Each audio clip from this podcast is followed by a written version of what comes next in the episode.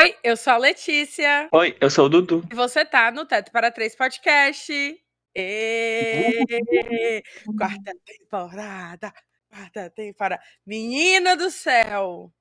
Quatro temporadas dessa, desse queridíssimo podcast literário, o maior podcast cultural do Brasil. Aquelas bem loucas. Mas não somos ainda o maior podcast, não estamos nem perto disso. Mas você, querido ouvinte, pode nos ajudar a nos tornarmos, ou pelo menos tentarmos ser o maior deste país. E você pode fazer isso como? Você me pergunta. E eu lhe respondo. Você pode ir lá no arroba Teto para Três Podcast no Instagram e seguir a gente. Lá também vai ter um link na nossa bio no nosso Linktree, onde vão ter todas as redes sociais onde o Teto está, porque o Teto está em todo lugar ao mesmo tempo. Então não deixe de seguir a gente nas redes sociais para você não perder nada que saia aqui no nosso podcast, inclusive os conteúdos extras que não saem aqui em forma de áudio, que saem direcionados para as redes sociais e eu surtando nos stories também. Um dia desse, menino, tu viu eu dançando Drake? Que vergonha! que vergonha! O surto que eu dei naquele dia. É... E também não esquece de seguir a gente no serviço de streaming na qual você está ouvindo esse episódio. É muito importante você seguir a gente, seja no Spotify, é, no, no Apple Music, ou sei lá, qualquer serviço aí que você esteja ouvindo a gente, e também de você dar as estrelinhas, é, colocar a sua avaliação. Isso ajuda muito outras pessoas a acharem o nosso podcast. E o teto crescer, e o teto crescendo vai ter cada vez mais conteúdo, e mais gente massa, e mais convidado foda para participar aqui e bater um papo com a gente. Sem mais delongas, vamos aos nossos assuntos de hoje. Preparado, Dudu? Tu, tu se sente preparado para essa temporada? Sim, comecei assim, já tá começando com um pique.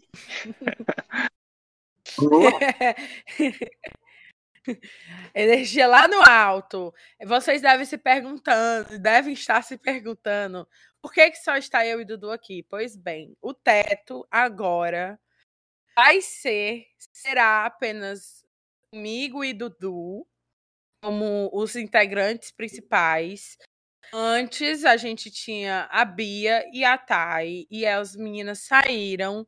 A Thay, ela já estava ausente, né, nas outras, na outras temporadas, ela e tudo mais, e ela já tinha falado que tinha saído e tal, e a Bia fugiu para não precisar ler, acotar e gravar sobre o livro. Aí ela preferiu sair do podcast para não ter que passar por essa situação na vida dela de ter que lidar com os fãs da Sarah J. Maas. Então, agora sou eu e o Dudu. Mas não fiquem tristes, que o teto ainda é três. É eu, Dudu, vocês e os nossos convidados. Prometo para vocês que vão ter convidados sensacionais nessa quarta temporada e conteúdos maravilhosos é por aqui pelo podcast. Vou tentar fazer o meu máximo para esse podcast continuar sendo é, especial como era com as meninas. E qualquer coisa, gente, vocês avisem lá no nosso Instagram o que é que vocês querem ver por aqui, quais coisas novas, quem vocês querem que a gente chame, quais assuntos que vocês acham que seriam relevantes para a gente tratar aqui no podcast, tá? Agora sim, de fato, vamos começar com as nossas fofocas. Esse episódio vai ser o nosso de volta às aulas, que é o que abre toda a temporada daqui do Teto, onde a gente vai fofocar sobre as nossas férias. Então, com isso, eu já vou logo perguntando ao Dudu. Dudu, tu aproveitou bem as tuas férias? Esse mêsinho aí que tu passou fazendo nada no Teto? Aproveitei. Assim, aproveitei do meu jeito, né? Assistindo meus filmes, minhas séries, umas hiperfocadas, assim, umas em uns certos assuntos. Hum, foi, mas foi bem produtivo. Amamos, amamos. Eu também. A minhas férias foi bem menor do que a de todas as outras pessoas. Eu fiquei trabalhando até praticamente duas semanas atrás. Porém, eu também consegui dar uma descansada, foi legal. Vi várias coisas, coisas que achei que nem ia ver. Li vários livros, livros que não achava que ia ler. E agora a gente vai futricar com vocês. Tanto sobre o que a gente fez, assistiu, leu, ouviu durante as nossas férias, como também as fofocas que rolaram no mundo da cultura pop. Vamos começar com um tópico sensível, que ao ser perguntado, Dudu não sabia o que estava acontecendo. E eu, infelizmente, vou ser a porta-voz do inferno ao dar essa primeira notícia. Kanye West e a esposa foram banidos de andar de barco em Veneza, porque ele foi flagrado, é, literalmente, com o cu de fora, dentro de, dentro de um barco.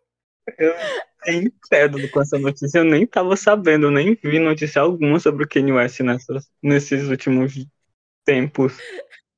Não tenho a mesma sorte, além de eu ter visto a notícia, eu também vi o cu.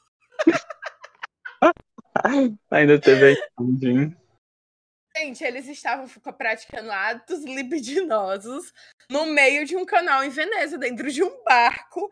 E aí saíram fotos na imprensa e hoje mesmo, no dia dessa gravação, saiu a notícia que eles foram banidos de andar de barco em Veneza. É, eu achei foi pouco, né, gente? Às vezes a gente tem que pagar um pouco mais caro pelos nossos atos. É, alguém tira a internet da, da filha dele, né, coitada? A diva. A vergonha que essa menina deve estar tá sentindo. A mini diva. Apocalíptica. Ela deve, ela deve ter pegado o celular e mandado um, um textão pra ele. Olha aqui, seu velho vagabundo. Ai, ai. E no dia dessa gravação também teve o lacre do Flash, o, o jornalista, que foi cancelado pela Igazília por causa de um comentário. que nem foi ele que fez, coitado.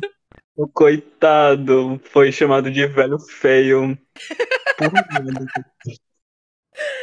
Para quem não está entendendo, ocorreu o festival The Town, que é dos mesmos, são dos mesmos organizadores do Rock in Rio, só que ele ocorre em São Paulo.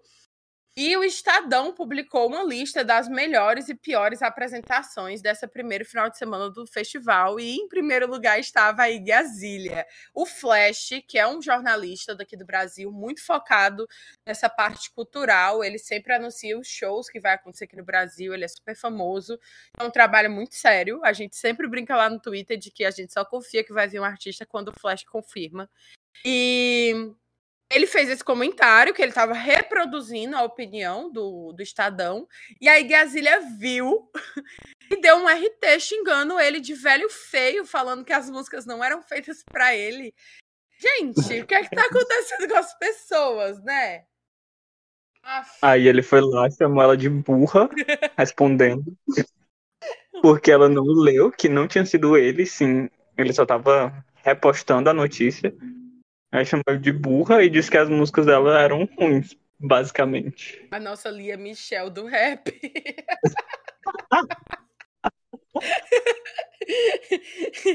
Ai, gente, juro. Pois é, e aí tá lá, menino, caos no Twitter por conta da Igazília, como sempre, perturbando a paz de todos os brasileiros. A bicha não se, não se cansa de ser uhum. cancelada uhum. pelos BRs, coitada. Ai, ai, teve, tanto, teve tanta notícia do mundo da música, né? Luísa Sonza lançou um álbum novo, aí todo mundo tá glorificando horrores. Todo mundo esqueceu o racismo que a bichinha fez. Já tá todo mundo chipando ela horrores com Chico, moedas. Gente, essa relação aí muito. Ainda mais com. com o vídeo dele dando aquele sorriso amarelo lá no The Town, enquanto ele cantava música. Enquanto ela cantava a música que ela fez para ele.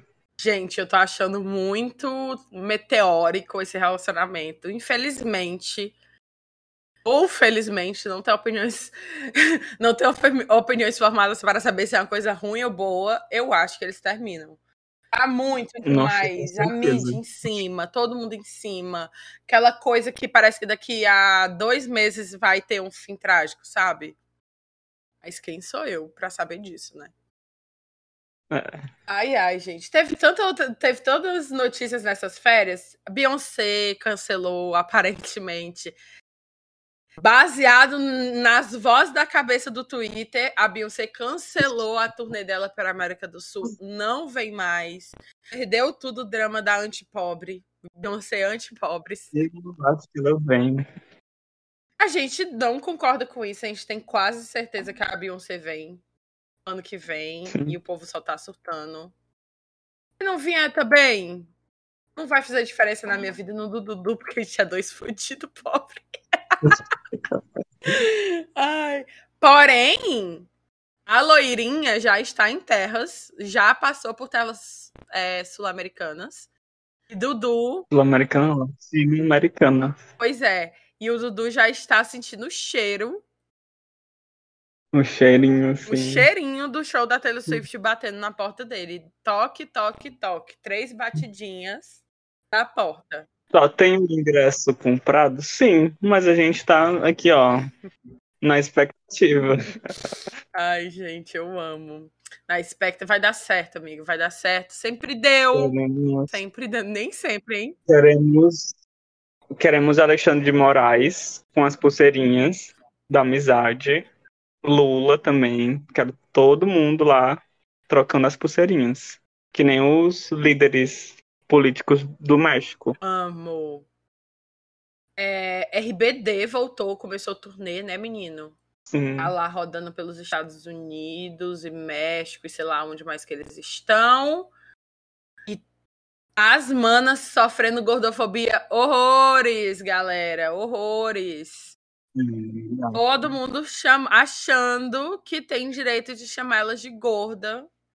Gente, juro a galera ainda tá presa nelas em 20 anos atrás. Nossa, gente, sério. Eu não sei nem o que falar sobre essas pessoas que se dizem fãs. E esses mesmas pessoas que se dizem fãs são as primeiras a falar coisas horrendas sobre os artistas que eles dizem tanto amar. É muito engraçado, gente. Que amores são esses, hein? É, complicado. E aí, Dudu? Tem alguma outra fofoca que tu queira contar aí do mundo dos famosos? O casal que todo mundo ficou alvoroçado, Sophie Turner e Joe Jonas, e... aparentemente estão se separando. Eu fico muito triste porque tinha eles como figuras paternas, mas pelo que dizem aí as más línguas, eles não conseguem se bater. Ela é mais hashtag vida louca e ele é mais caseiro, e pelo visto, isso tá encaminhando para um divórcio. Acho meio louco, né? Porque eles já casaram. Se eles casaram, eles tinham noção de como era a personalidade de cada um. Não entendi nada também Mas... dessa parte, tá? Achei abrupto, achei nada a ver. Tô achando até que é historinha para boi dormir. Não posso mentir. É. é, assim, o que eu acho sobre. Eu acho que tem outros motivos por trás desse término. E aí eles vieram com esse papo de ai, ah, ela gosta de ir pra balada até três da manhã e eu gosto de ficar lendo o livro tomando chá em casa, galera. Não vai dar certo. Porque não faz o menor sentido, até porque eles já estavam juntos há anos. Como eles não sabiam isso? Sim. Como isso foi um problema só agora? Achando meio, meio esquisito. Aí depois de casados, depois de terem filhos. Eu, como não confio em homens, já estou achando que o queridão tá achando ruim que a, que a nossa diva tá vivendo a vida dela normalmente e ele tá tendo que dividir essa responsabilidade de cuidar de filho e ficar em casa, entendeu? E ele não está gostando desse papelzinho que ele está armando. Mas isso também foge 100% da minha cabeça nada, nada que foi dito pel pelas pessoas ou pelas notícias. Isso sou eu dando a minha opinião baseada em nada, mas eu tenho essa, eu fiquei com essa impressão, porque saíram a boca Milda tava falando que ai, porque ele fica sozinho em casa com os filhos e ela sai muito, ela passa muito tempo fora. Eu já é. fiquei tipo, hum, e se fosse o contrário, hein, galera? Se fosse ele que saísse muito e ela que ficasse com os filhos, será que ele ia estar tá reclamando tanto? Acho que não. Mas aí a gente tá parecendo a Sônia Abrão, né, amigo? É sobre.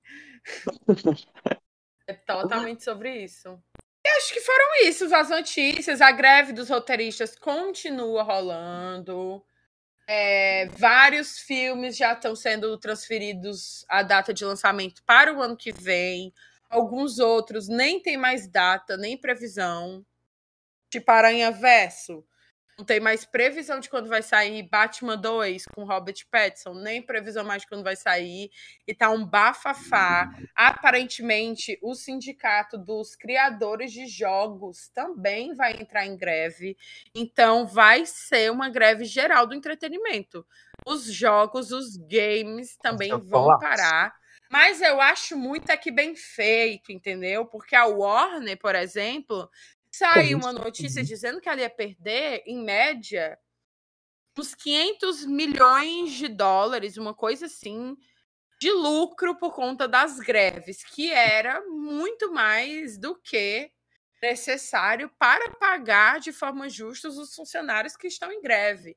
E ela prefere perder esse dinheiro e deixar tudo paralisado do que dar o braço a torcer e acatar as as exigências dos funcionários, funcionários esses que são explorados. Então eu quero mais é que se lasque mesmo, que essa greve fique o máximo possível. Caguei, entendeu? Porque o estúdio tem dinheiro, ele poderia estar tá pagando e ele escolhe não pagar porque ele sabe que assim ele consegue tentar manter o poder dele é, em cima dos funcionários que têm, né, uma condição de vida bem mais difícil. Então, assim, Warner, minha querida, se você está ouvindo esse episódio, meus sinceros não estão nem aí para você. E às vezes é sobre isso. E tá tudo bem. É isso. Essas foram as nossas notícias. Agora a gente vai falar dos nossos assistidos de férias. É... E aí, Dudu, qual foi o mais mais, assim, a coisa mais fodástica que você assistiu nas férias do teto que você acha que tem que falar, porque todo mundo tem que assistir? Com certeza. Acho que não preciso pensar duas vezes. Foi o filme Past Lives, que foi assim, life changing, mudou a minha vida. Assim que saiu o Torrent, eu fiquei louco para poder assistir. Estamos adeptos da pirataria sim, porque o filme só vai ser lançado aqui em fevereiro do ano que vem por causa do, do Oscar, porque as, as distribuidoras brasileiras elas têm essas coisas de colocarem os filmes com meses de atraso por causa do, do Oscar para poderem conseguir arrecadar mais, mas acaba que eles perdem de certa forma, porque todo o buzz que está tendo sobre o filme agora, eles estão perdendo. Então, o que nos resta é a pirataria. Fui atrás do Torrent assistir não consegui assistir no dia que saiu, mas eu tava muito ansioso. E é isso. Feline Song, uma diva, estamos aí atentos para próximo os próximos trabalhos dela.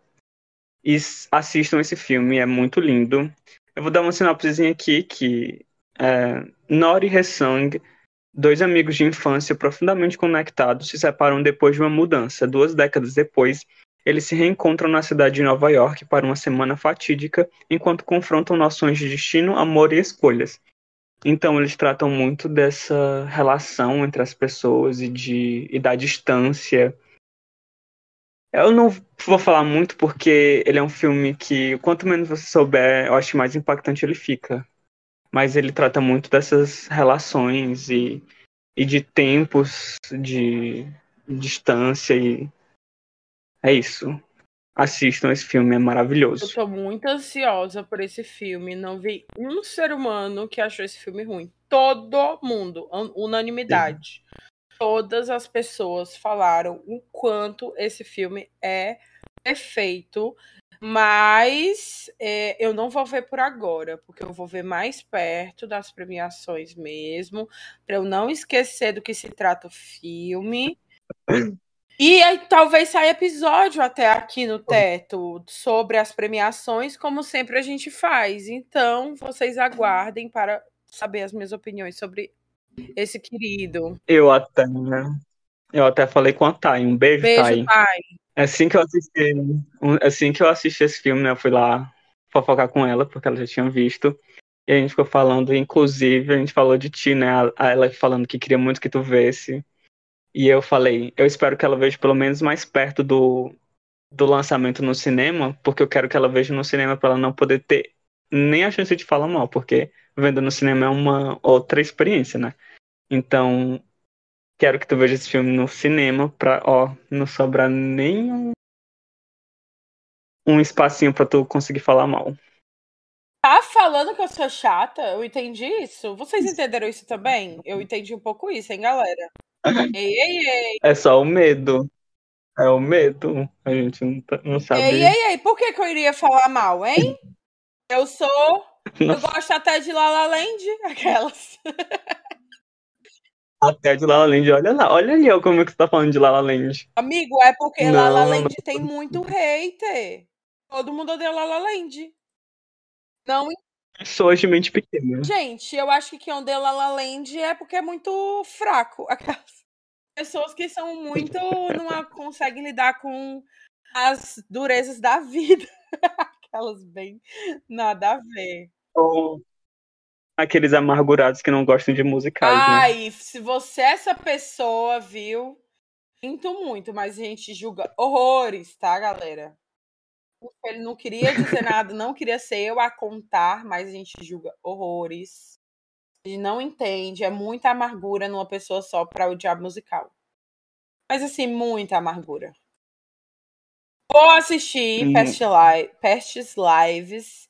E se for ruim, eu vou na casa de cada querido que me indicou, e falou no Twitter, e gritou no Letterbox, e vou, entendeu? Tomar providências. Acho que é meio impossível, mas vamos lá. É, né, gente? é, né? Medo. Não vou, mentir, não vou mentir que eu não tô com medo que eu tô.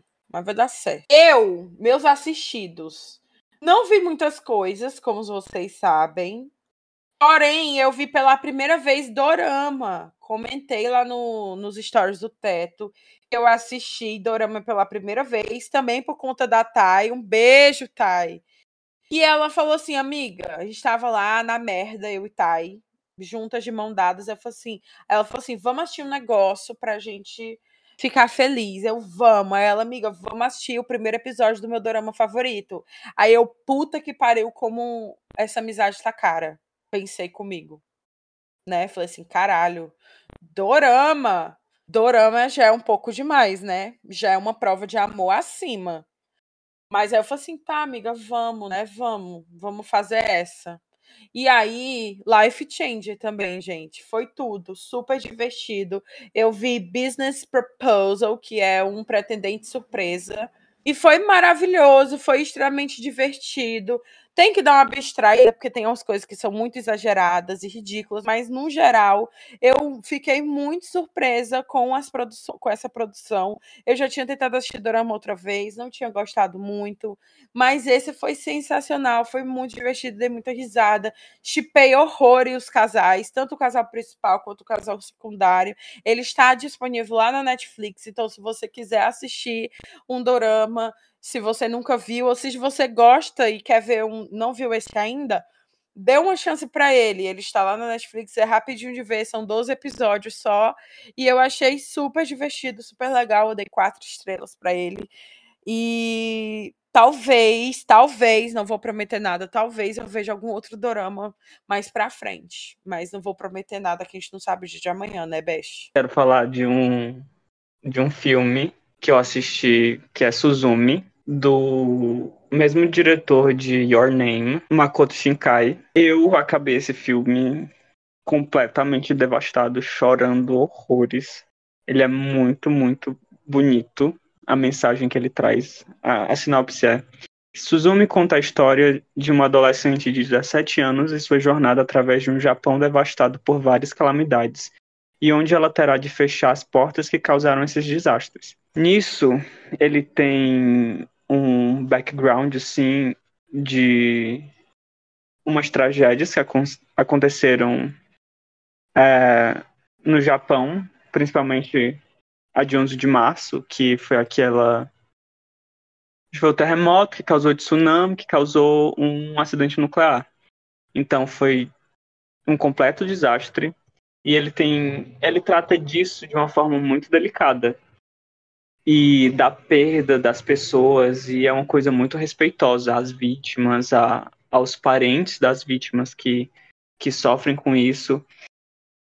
Do mesmo, no mesmo tempo que ele conta uma história bem fantasiosa de uma menina que encontra um outro menino e eles é, acham uma porta e essa porta é como se fosse um portal de um.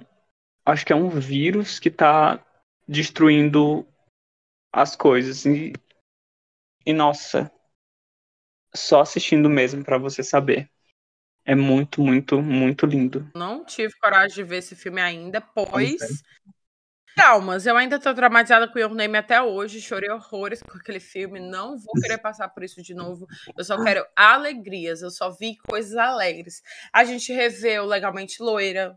Revi, é, a gente reveu Legalmente Loira 2. E foi tudo. A gente tá muito ansioso para o 3, mas não tenho nenhuma notícia. Eu recebi uma fake news horrível. Entendeu? Me senti enganadíssima. Eu vi uma fake news muito gigantesca falando que legalmente Loura ia, ia estrear agora em setembro. E aí eu falei pro Dudu, amigo, a gente tem que gravar, vamos aí, criei um nome, pegando, fazendo um gancho com uma piada sobre loiras. Já toda assim, animada. Aí o Dudu falou, ficou assim, Beste, tá tudo bem? Você tá criando sua própria realidade, eu não tô entendendo o que tá acontecendo. Gente, não tem nada sobre legalmente loira ainda, eu fui totalmente tapeada. Nada. Aí na fake news. Não tá nem. Poderia ser eu estar presa com a tornozeleira eletrônica agora por ter ido para a frente dos quartéis. Entendeu? E aí, mas é isso. Outro filme maravilhoso. Aquelas maravilhoso não foi, mas foi muito engraçado. Porque eu achei muito assim, filme da sessão da tarde dos anos 2000. Eu vi um filme com a Lucy Hale que eu sinto que a Lucy Hale ela tá tentando com todas as forças dela trazer de volta o cinema da comédia romântica, entendeu? Ela tá lutando, ela, a diva, ela tá ao nosso favor, entendeu? E ela foi lá e criou vários filmes de comédia romântica e um deles foi Puppy Love, que ele ainda não chegou no Brasil, mas ele está vindo e ele vai contar a história dessa mulher que ela encontra um cachorro e ela começa a cuidar dele, mas acaba se apegando com ele, aí fica com ele porque ela se apegou. E esse rapaz que pega uma cachorra por conta que a psicóloga dele indica que ele adote um para ele poder sair de casa, pois ele sofre de ansiedade social e toque. E aí que eles, por conta de um aplicativo de relacionamento, eles veem que cada um deles tem um cachorro e tal, eles marcam de sair um dia para um parque para passear com os doguinhos e bater um papo. E nesse encontro eles se odeiam, eles se odeiam, dá tudo errado e acaba que os cachorros acabam copulando e a cachorra sai grávida. E por conta disso, eles agora vão ter que conviver, mesmo eles se odiando com todas as forças. E assim, gente, é um filme extremamente besta. Aquele filme Sessão da Tarde mesmo, sabe aqueles filmes de cachorro da Sessão da Tarde? É esse naipe. Mas eu foi um abraço, um conforto, você não precisa pensar, você senta e assiste, e achei maravilhoso por conta disso.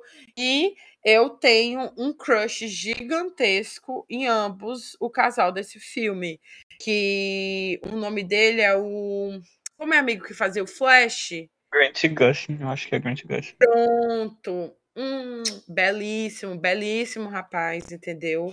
E eu tô muito ansiosa para ele vir pro Brasil é Grant Gust mesmo, para eles para ele vir para o Brasil e vocês assistirem aí e vocês falarem o parecer de vocês sobre isso. É, e aí, Best, mais alguma coisa babilônica que tu assistiu nessas nossas férias? Teve Blue Valentine com Ryan Gosling e a Michelle Williams, também sai destruído.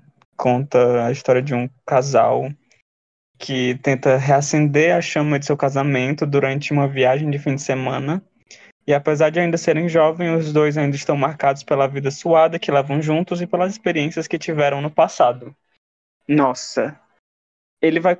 O jeito que ele é editado, ele vai mostrando uma cena atual e uma cena do passado, de, de como eles conheceram. E, por, e, e assim vai, né? Vai mostrando esses dois lados. E, meu Deus, é de quebrar o coração. Ai, amiga, eu tô te achando muito profundo. Que é isso? É porque as farofas vêm depois. Calma aí. Primeiro tem que ser os, as coisas mais enriquecedoras e depois as farofonas. É um pouco de salada, um pouco de droga. É sobre. E é isso, esse filme. A Michelle Williams até foi indicada ao Oscar de melhor atriz. Ela foi babilônica, muito diva nesse, nesse filme. E é isso. Eu também não vou falar muito sobre ele, porque esses filmes é mais você assistindo e sentindo. É, nessas nossas férias do teto, pegaram as várias adaptações que estrearam no cinema. Infelizmente, a gente não gravou. Saiu um Reels falando de uma delas lá no teto, que foi sobre Besouro Azul, mas as outras duas, que foi é, Vermelho, Branco e Sangue Azul e Stop, a segunda temporada, a gente não gravou. Então acho que vale a gente dar uma passada, assim, uma pincelada por cima. Eu também vou falar das minhas leituras, tá, gente? Segura aí. A gente tá falando primeiro dos filmes, mas vai vir livro também. A gente não deixou de ser um podcast literário, não. É, e a gente merece a gente falar um pouco sobre elas. Primeiro, Besouro Azul, que já tem a crítica lá, a gente não vai se aprofundar muito. Eu não gostei muito, Dudu também. É, é não gostou muito desse filme, infelizmente. Mas está rolando Bienal do Livro. Na Bienal do Livro do Rio estava Holly Black lá, mais conhecida como a autora de Príncipe Cruel, e o Lucas Barros, um beijo, Lucas Barros, fez o que a nação brasileira queria ter feito. Pegou Edith da Bruna Marquezine naquela novela da Globo medieval, mostrou para a Holly Black e falou assim: essa aqui é a nossa Judy Duarte. A Holly Black ficou desacreditada da vida dela, minha filha. Ela ficou passada e chocada, porque ela olhou e falou assim: como assim a Judy Duarte existe e ela é brasileira e mora no Brasil? Então, as minhas forças foram totalmente recuperadas. Eu acredito, com forças de todo o meu coração, que a nossa maravilhosa Bruna Marquezine vai conseguir outros diversos papéis em Hollywood. E olha só se Brilho Especural não for adaptado, fica aí a dica para os estúdios. E chama a Judy Duarte, galera. Que a Judy Duarte, ela já existe, ela já está entre nós e ela entrega horrores na atuação, tá? Então, um, um grande abraço, pessoal. E chegou lá na Holly Black e fez essa entrega maravilhosa dos edits da Bruna Marquezine que a gente faz no TikTok, tá? Vocês, galera, são assim guerreiros. E estão fazendo tudo. Seria o sonho, viu? Quem poderia ser o Cardan pra jogar terra na comida da Bruna Marquezine? Fica esse questionamento. Se você tá ouvindo esse episódio, comenta lá no nosso post desse episódio. Quem vocês acham que seria um Cardan à altura de Bruna Marquezine? Deixa lá nos nossos comentários. E o que mais, amigo, que tu viu? Tu falou que tinha visto umas farofas. Que farofas foram, foram essas? Eita, que tá engasgando horrores. Vamos começar com a farofa LGBT do mês, o filme, no caso, né? Vermelho, branco e sangue azul. Que. É, galera. Ai, gente. Eu não sei nem o que por onde começar. Ó, oh, eu posso falar um pouco sobre o livro. Eu abandonei Vermelho, Branco e Sangue Azul. Isso não é uma novidade para quem escuta esse podcast. Eu só li ele até 40%. Infelizmente, não estava dando para mim. Eu achei muito chato. Tava muito entediante. Eu passei meses tentando ler ele. E eu larguei mão entendeu? E até onde eu vi, até onde eu li, eu posso falar sobre como ficou a adaptação. Mas o final eu não li. Eu não sei como é que ficou a, ficou a adaptação. Mas até onde eu sei, tava razoável. Porém, eu acho que pelo, pelo filme ter um, uma limitação de tempo, ficaram coisas, tiraram coisas para diminuir o tempo do filme para não prolongar o desenvolvimento, por exemplo, a personagem que faz a irmã do Alex, ele no filme é filho único, e eu acho que faltou e ficou o filme mais fraco. Porém, eu achei o filme divertido. Eu acho que é um filmezinho de romance legal de você assistir. e divertido, porém não passa disso. É isso, apenas isso. Eu assisti com uns amigos e foi, foi bem legal a experiência, né? Porque primeiro que a gente teve um gay panic com esses dois atores que de Jesus Cristo. E ele é um filme bem frenético, né? Então ele vai acontecendo as coisas muito rápido. E, e foi legal de assistir. Tipo, você fica entretido durante as quase duas horas que ele tem. Mas, assim, tecnicamente, aquele CGI pavoroso.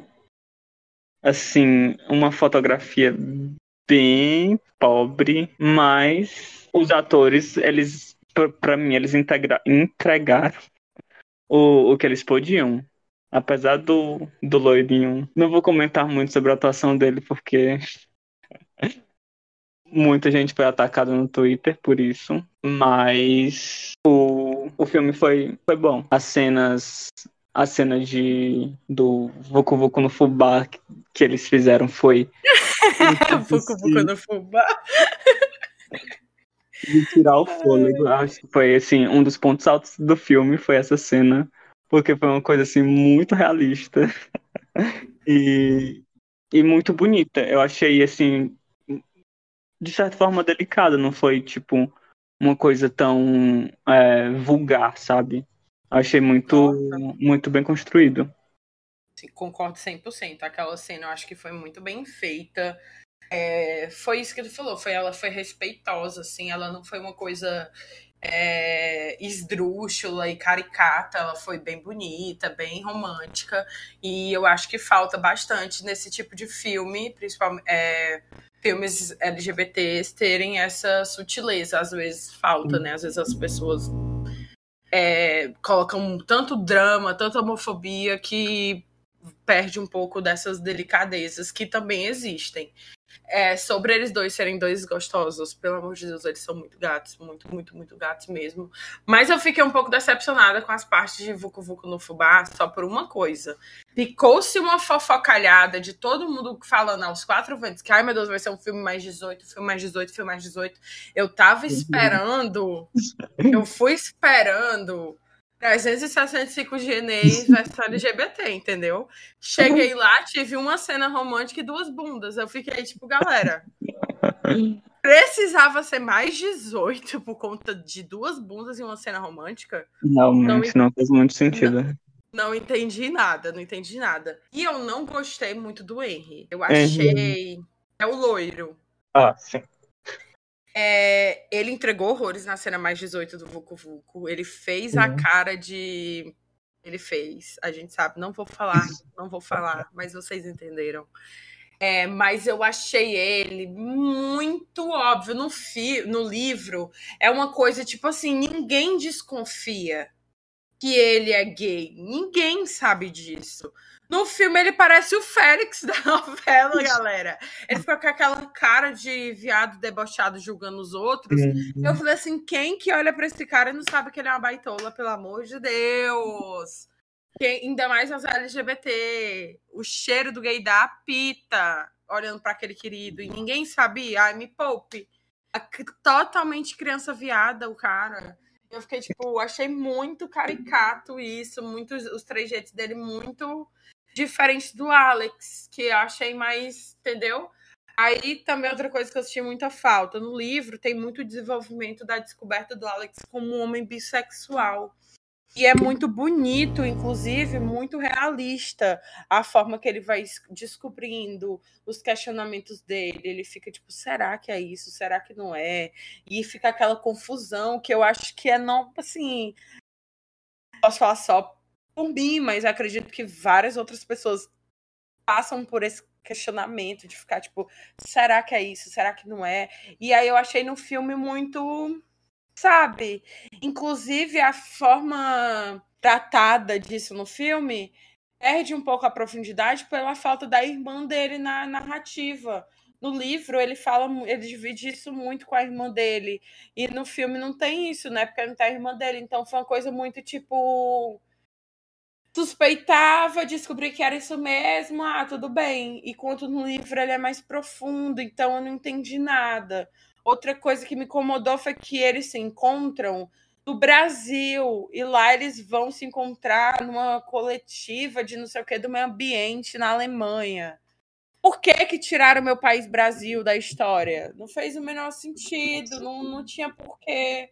Eu não sabia. Pois é. Perderam o service dos brasileiros, nossa. Exatamente. Se os brasileiros estavam hypando o filme da Barbie, porque aparece uma bandeira amarrada num camelô, imagina uma viagem completa de duas gays vindo pro Brasil, passeando vendo Cristo Redentor.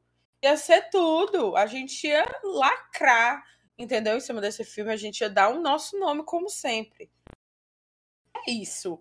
É um filme divertido que eu acho que é, poderia ter sido melhor, mas mesmo assim ele ainda continua sendo um filme bom. Então, se você não viu ainda, vai lá, assiste. Ele é, ele é aquilo ali, um filmezinho divertido, sessão da tarde. É... Tem um pouco do drama, assim, mas é uma coisa mais oficial, que isso resolve de forma muito fácil. Mas ele entrega é, entretenimento e às vezes a gente só precisa disso. Por mais filmes, séries e livros de LGBTs, entendeu? Se comendo, é isso aí mesmo que a gente quer. A gente tá cansado de homofobia, de gente dentro do armário, de gente sofrendo, entendeu? A gente quer gay trampiqueiro, quer gay roubando banco, quer gay, entendeu? É a palhaçada completa, inclusive clichês de romance, que a gente merece sim essa, esses refrescos. E a outra adaptação que teve foi Stopper, que eu vi um episódio e meio e não assisti mais. Por quê? Deus meu. Gente, eu acho que eu não tava me sentindo. Eu tava tão hypada pra essa, pra essa série. Quando aconteceu, eu acho que eu fiquei meio desnorteada, assim, gente. Fiquei meio. Não vi eu comecei a ver, porque a gente ia gravar.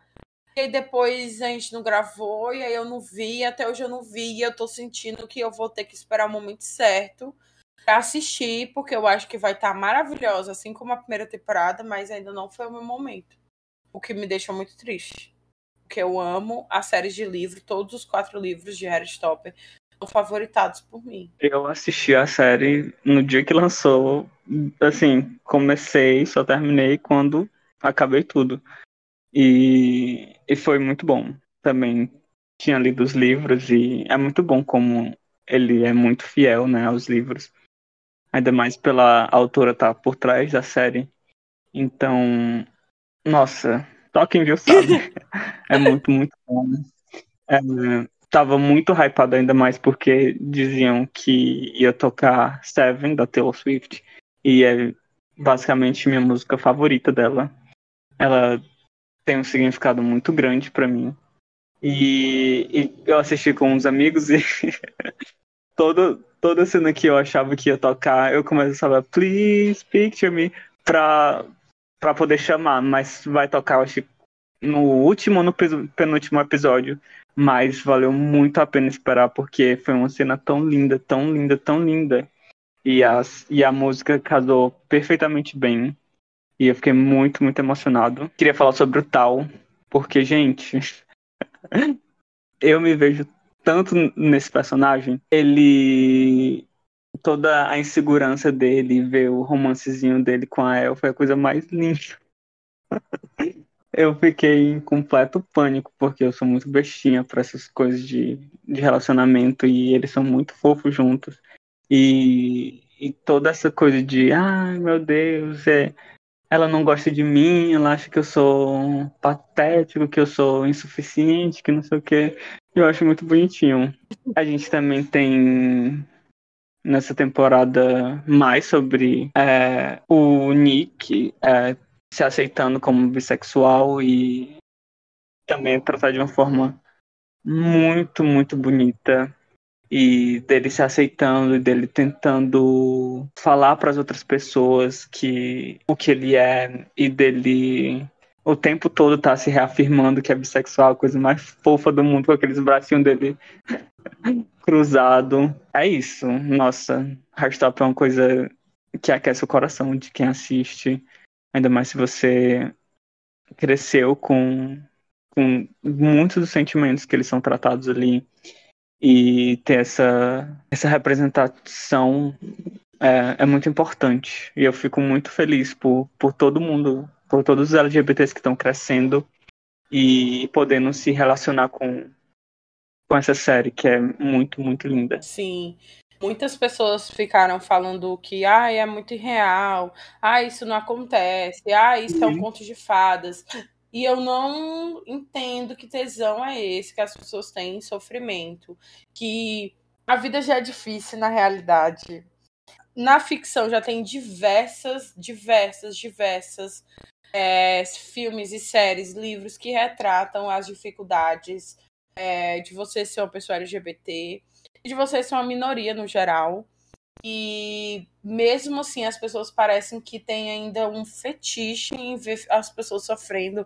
Porque, ai, não é assim que acontece. Cara, que pena que não é assim que acontece. E que bom que existem séries e filmes que retratam uma realidade saudável, que mostra que é possível ter uma realidade saudável, que poderia existir um mundo onde as pessoas podem ser felizes sem precisar é, ficar se sentindo um lixo por serem quem elas são, sendo que a série ainda retrata diversos questionamentos muito, sérios, inclusive homofobia. Então eu não entendo de verdade qual é a reclamação tão forte que as pessoas têm em relação a esse tema. Inclusive, eu acho que vale até a gente fazer um episódio sobre esse fetiche é, que as pessoas têm nas minorias, no audiovisual e na ficção no geral, precisarem sempre estar nesse lugar de sofrimento, onde elas não podem em nenhum momento ter uma realidade que seja minimamente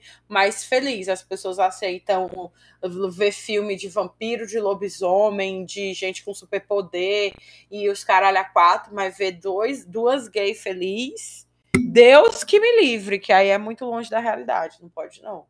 Sinceramente, não entendo. E eu acho totalmente sem noção, porque mostra tanta coisa, mostra tanto o sofrimento do Charlie, como o sofrimento do, do Nick, o sofrimento do Ben, e de tudo que o Ben fez, e, e o sofrimento da, da Darcy e da.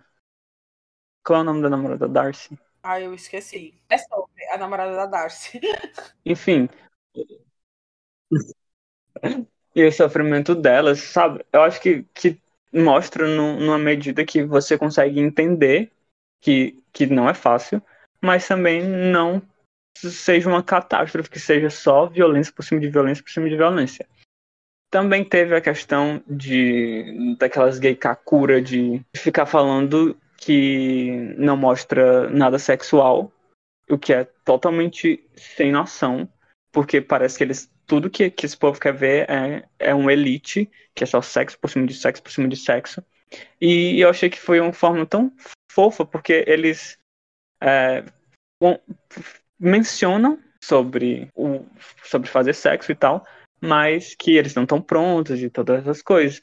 E tipo, gente, qual o problema? Eles acham que todo gay é um, uma, um poço de. Promiscuidade. Promiscuidade, exatamente. Isso não faz sentido. Tá, a gente vai fazer, tentar fazer essa temporada, se não na próxima, vamos tentar encontrar pessoas para conversar sobre esse assunto, sobre os estigmas e as narrativas que sempre são ligadas às minorias dentro das ficções e por que, que as, e fazer esse questionamento do porquê as pessoas gostam tanto essa retratação.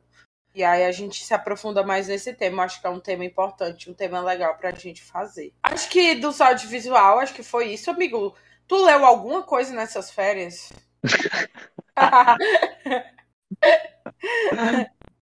Ai, Ai, gente, eu amo. É, eu vou fazer uma passagem rápida por cima dos livros que eu li. E a gente já tá se encaminhando pro final. É... Eu li pouco, né? Eu não tô conseguindo ler muito, não tô conseguindo terminar muitos livros. É... Li vários livros da Tessa Dare de romance de época. Finalizei algumas leituras que eu não estava conseguindo finalizar, como HQ Green é, River Killer, que eu tinha começado lá no começo do ano e não tinha finalizado. Finalizei aquele da Olivia V. Price que eu comentei no Teto de Ouro que eu não tinha gostado tanto, que eu achei meio ruim. E li a série de Spin Cover da Tessa Dare, os quatro primeiros livros.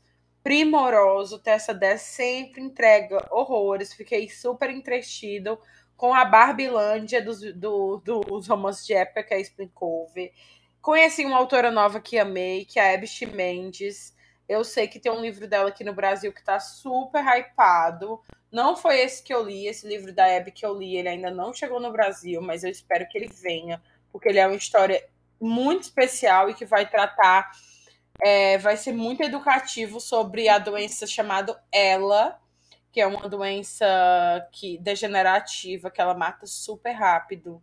E aí, nesse livro, ele vai mostrar bem com, como é que funciona essa doença. Mas eu li Life's Too Short da, dela e aí foi maravilhoso. Eu sei que aquele parte do seu mundo que veio pelo arqueiro tá hypadíssimo. Eu quero muito ler esse. E Life Too Short, acho que eu dei quatro estrelas. Ele é um romance super especial. Eu não lembro se eu falei dele no Teto de Ouro ou não, mas basicamente ela precisa cuidar, ela fica responsável pela filha da irmã por um motivo aí. E aí, numa madrugada, a criança tá chorando muito e o vizinho do lado vai ajudar ela com essa criança. E aí eles acabam se conhecendo e começam a virar amigos, e essa amizade vai progredindo para um romance. E aí tem várias coisas sobre é, a doença da ela, tem muitas informações e é um livro, além dele ser muito divertido, muito emocionante também. Eu amei, foi um dos melhores livros que eu li nessas férias do teto. E estou lendo A gente mira no amor e acerta na solidão. É um livro que eu estou lendo de forma mais devagar. É um livro que vai falar bastante sobre psicanálise. Ele é um livro bem hypadinho. Ele é da Ana Sui. Foi publicado pela editora Pádios Paidós, não, não sei como é que se pronuncia.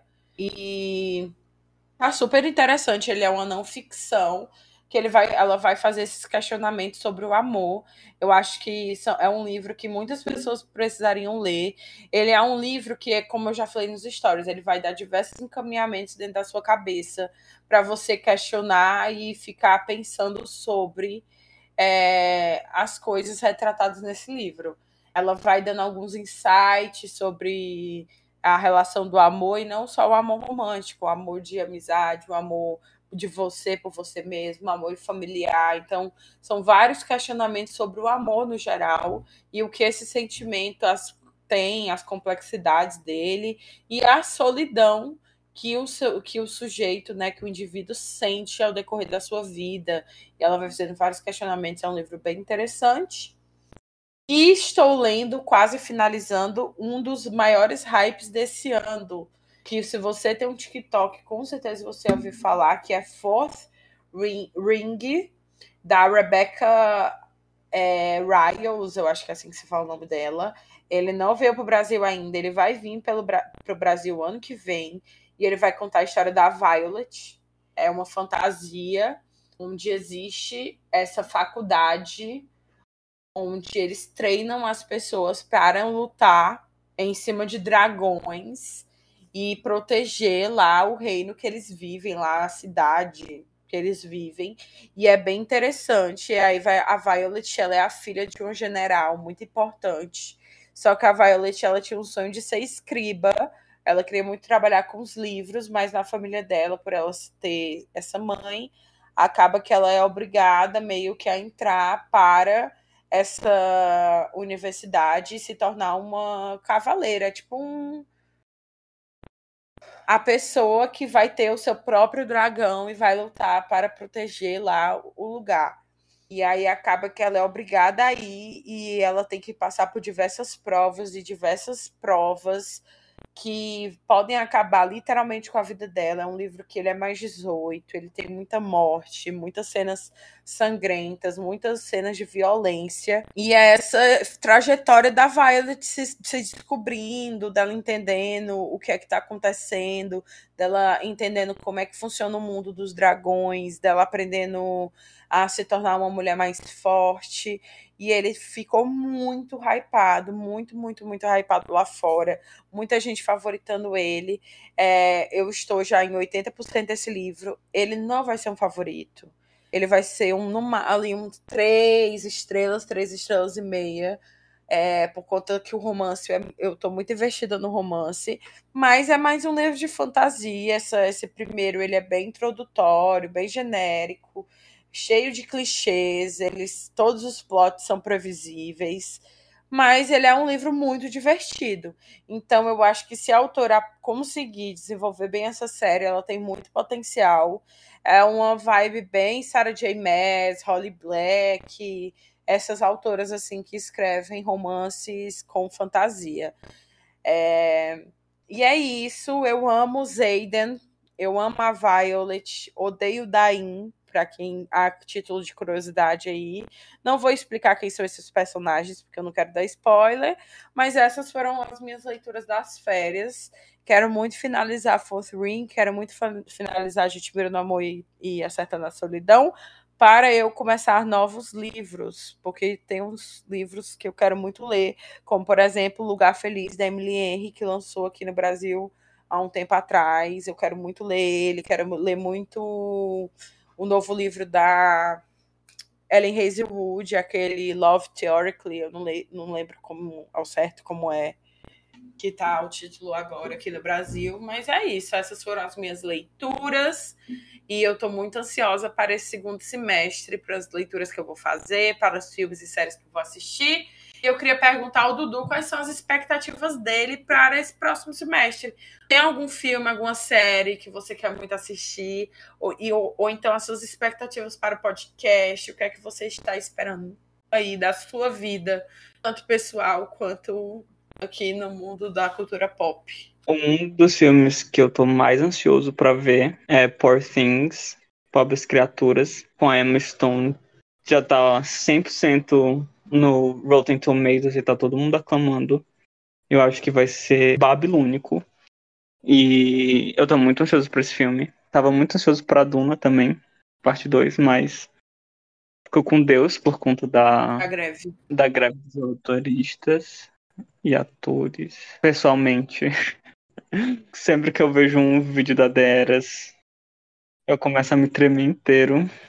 A gente esqueceu de falar dessa notícia. Deras tu vai para os cinemas. Verdade. Com apoio do, do sindicato, ela lacrou, com é, dando uma dedada no olho do, das grandes produtoras, que eles estão tudo puto com ela, porque ela foi lá, pegou, mexeu os pauzinhos dela e vai lançar sem apoio de, de nenhuma produtora grande.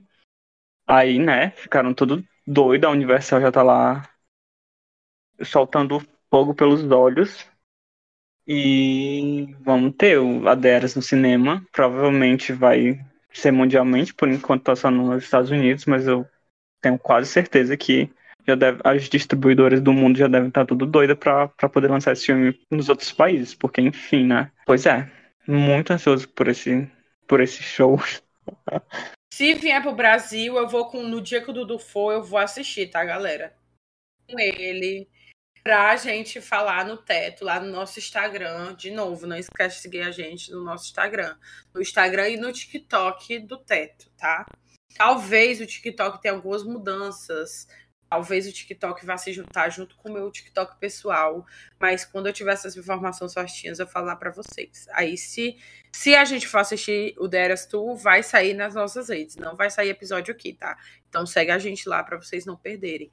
E talvez role um mini vlog também do dia que a gente for assistir, para eu filmar o Dudu nervoso e gritando no cinema, tietando na Taylor Swift e eu reclamando como rabugenta que sou. É sobre. Outra coisa pessoal, espero me formar esse ano. Não aguento mais. Não aguento mais. Tá na Caverna do Dragão, que é a Universidade Estadual do Ceará. Espero que eu consiga me livrar. Beijo, S! desta bendita universidade.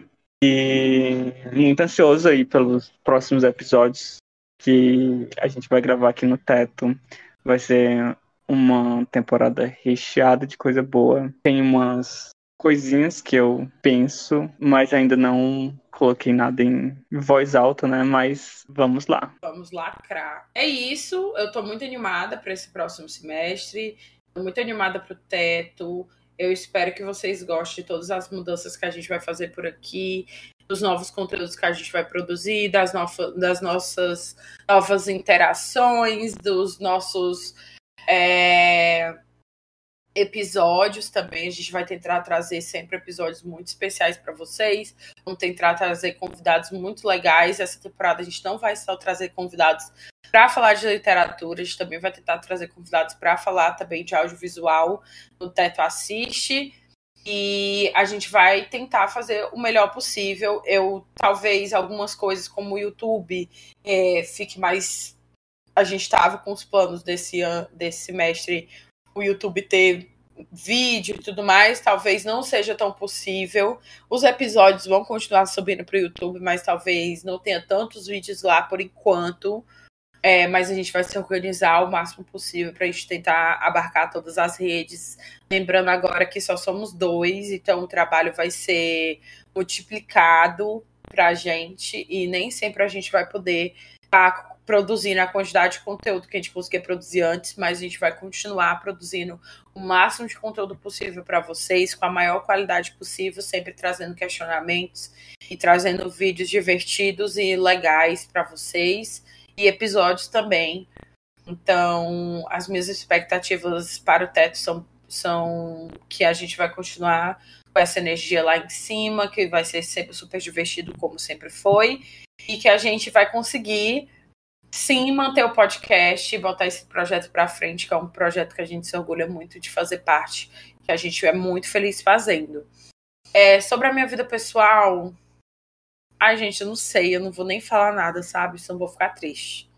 E sobre coisas que eu quero ler, tô muito animada para ler as coisas que eu já falei que eu queria ler. Tô muito animada para ler alguns livros de romance. Não sei. É, não costumo criar muitas listas de leituras, muitas TBRs. Então, a gente vai vendo o que é que vai acontecendo aí. Mas eu queria ler mais um livro da Carla Madeira esse ano. Queria ler os outros três livros da Emily Henry, que, como eu falei, Happy Place. Mas eu também queria ler People with, Met with Vacation e o. aquele outro lá, que eu não vou lembrar o nome agora, que eu estou olhando para ele aqui, mas eu não tô conseguindo ler o título dele. Pera, O Amor que Partiu o Mundo. Isso. E saiu pela HarperCollins. E sobre audiovisual, é... tô muito ansiosa para Bridgerton. Muito ansiosa para Bridgerton, só penso nessa adaptação. Espero que não seja cancelada por conta da greve, que cancelada não, que ela não tenha a data alterada, né, de publicação. Fé no pai que sai esse ano ainda. Então é isso, esses foram os nossos episódios. Esse foi nosso primeiro episódio. A gente não vai fazer nenhuma indicação nesse primeiro episódio. A partir do próximo a gente volta com os nossos teto indicas aqui no nosso episódio, no nosso podcast. Mas é isso. Dudu, tem mais alguma coisa para falar? Não, acho que é isto. É isto. É, queria mandar um beijo para o meu amigo Best Lira. Lira, muito obrigado por todo o apoio sempre entendeu? Por sempre segurar a minha mão e por ter me ajudado horrores. É, esse mês e você sabe com o que, que você me ajudou. Então, um beijo para você especial aqui no Teto. E é isso, gente. Não esquece de seguir a gente nas nossas redes sociais, arroba Teto para Três Podcast lá do Instagram. Lá você encontra o nosso Linktree, que vai levar você para todas as redes sociais onde o Teto está presente. Não esquece de seguir também a gente no serviço de streaming na qual você escuta esses episódios e de você ir lá e dar as suas estrelinhas, porque isso ajuda o nosso Teto a crescer e o teto crescendo, a gente vai produzir cada vez mais conteúdo. Não esquece também de interagir lá no post que vai sair com esse episódio. Vou também fazer algumas caixinhas de pergunta lá no nosso Instagram sobre o que vocês querem ver nessa quarta temporada do Teto. E também perguntar o que vocês acharam das novas artes do nosso podcast.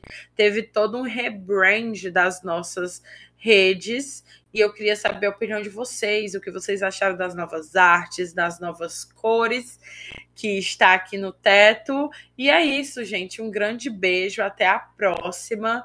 É, bebam bastante água, entendeu? E não procurem a foto do cu do Kanye West nas redes sociais. E é isso. Um grande beijo, até a próxima e tchau. Tchau. tchau.